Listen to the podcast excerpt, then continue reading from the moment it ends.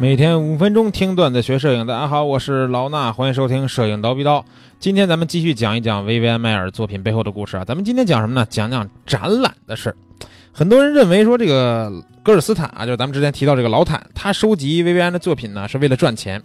尽管第一批五十七张照片的收藏呀，并不是呃老坦主动为之的。但是呢，老坦也毫不讳言，后来几次呢买入薇薇安的作品，确实是有投资的考虑。但是大学主修艺术，对吧？在芝加哥艺术圈里边浸浸泡这么长时间的老坦呢，深知投资艺术品的这个风险。他也清楚，维持一个团队来推广宣传薇薇安的这个摄影作品呢，成本是非常不低的。那收藏薇薇安的作品，收藏一阵儿之后呀，这个老坦呢就关掉了自己原来经营的不错的这个艺术公墓木工坊。成立了一个专门经营薇薇安摄影作品的公司。公司成立前三四年呀，一直在亏本，几乎垫尽了戈尔斯坦前半辈子所有的积蓄啊，就倾巢而出了。即便是这样，老坦呢也不愿意降低这个明胶银盐放大的质量。那几年呀，公司百分之七八十的收入都用于支付暗房大师罗恩和女助手桑德拉暗房印制的费用。老坦自己这个不拿工资，助手安妮呢拿最低的工资。应收款项呢收得慢，而账单到时间呢都得付，公司资金就周转不过来了，需要自己垫钱借钱那是经常的事儿。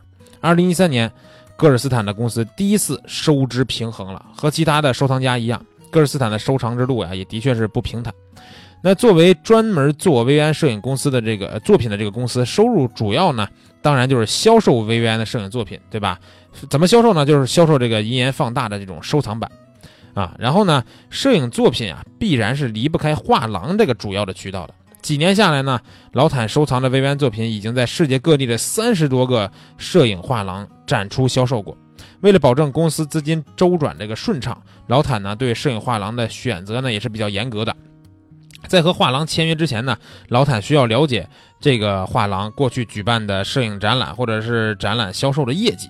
其实也不难理解，一张银盐放大的收藏品啊，这个薇薇安的作品制作成本大概多少钱呢？一千美元左右，再加上包装、运输、保险呀，还有装裱这些费用，一个三十张作品的小型展览，动辄就是近五万元的成本，啊，美元啊，五万美元的成本。那这几年的销售价格呢，根据不同作品呢，也略有高低，从一千八到两千四美元都有。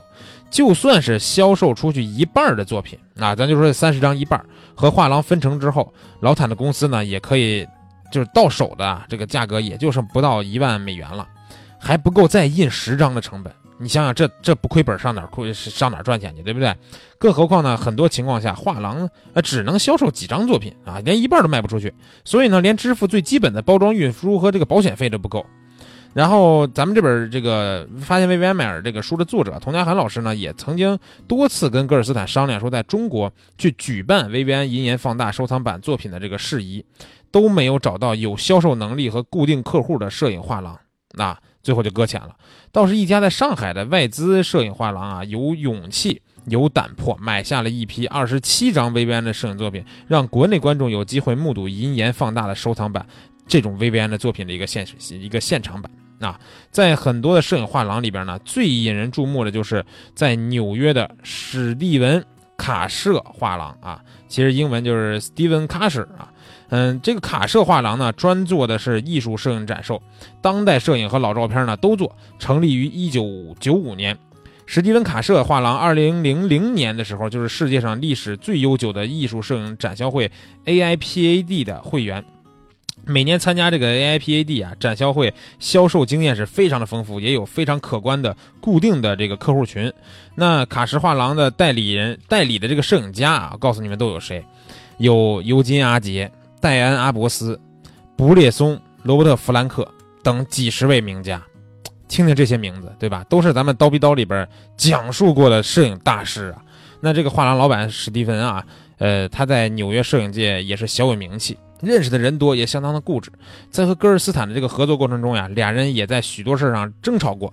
但是因为这个 Steven 对于摄影收藏的了解，老坦呢也听啊不少这个 Steven 的建议。比如说，Steven 建议薇薇安的摄影作品应该是十二英寸见方，因为那个年代很少有人把摄影作品放大超过这个尺寸，更大的尺寸呢都是后来才流行的。更重要的是，Steven 呢对老坦的收藏的这个薇薇安作品的限量版数量的建议。显示了这个 Steven 在摄影收藏方面的老道和智慧啊。我我们都知道，从法律角度看呀，一位摄影师制作、销售限量版的摄影作品，然后以明显不同的尺寸或者是媒介印放同一个图片，并不算违反了法律上的这个限量版的定义，也没有破坏原来限量版的承诺。什么意思呢？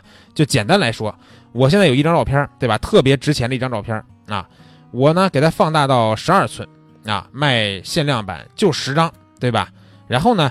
这十张卖完以后呀，大家都觉得说世界上就这十张，对吧？然后呢，我再给它放大到十五寸，然后呢再卖十张，这两个事儿啊，你去告法庭是告不赢的啊。反正在美国是告不赢的，因为确实美国当地的法院驳回过这样的这个起诉，所以呢，当时啊这个。可能大家就去想说，是不是我们 VVN 这个作品卖限量版呢，也要这样放大一版，然后卖几张限量的，然后再放大一版再做。但是最后呢，老坦啊也是没有再去考虑这个事儿。老坦觉得必须要限量就是限量啊，呃，每张作品都是十二寸，都是限量十五张，不再考虑其他的尺寸了。啊，相信他也是深思熟虑过的。然后这个 Steven 画廊呀，呃，摄影安这个 VVN 的摄影展呢是大受欢迎，甚至超出了。Steven 的一个意料，开幕那天展厅里边挤得满满的，展出期间周末也是人满人人满为患啊！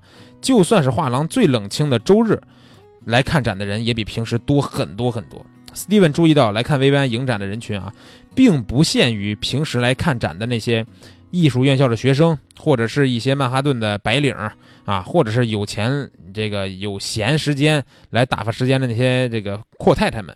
前来看展的更多的是一些平时不光就是不不会去他这个画廊里边看展的普通人啊，有一些甚至是不知道看这个画廊不需要花钱的人，还有不少是开车好几个小时从别的州特意赶过来的。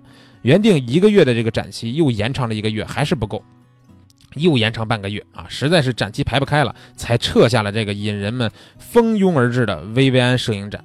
展览结果呢，也是出乎意料的好。七十五天的展期里边，居然卖出了超过一百张的收藏级作品啊！这也是 Steven 卡什画社开张以来最好的展销记录。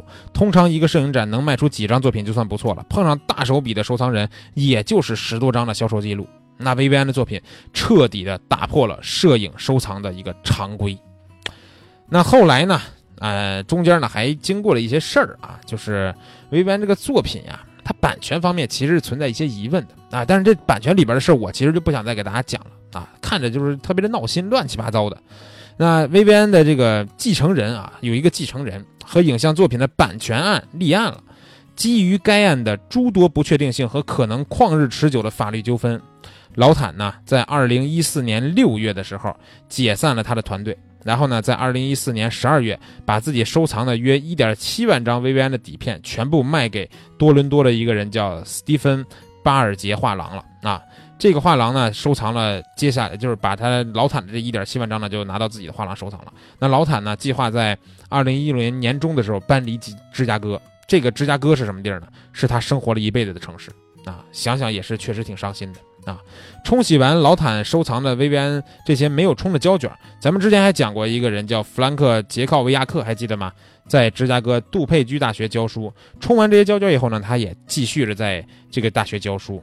暗房大师呢，罗恩就再次退休了，因为当时本来就是退休之后又被老坦给叫回来的嘛。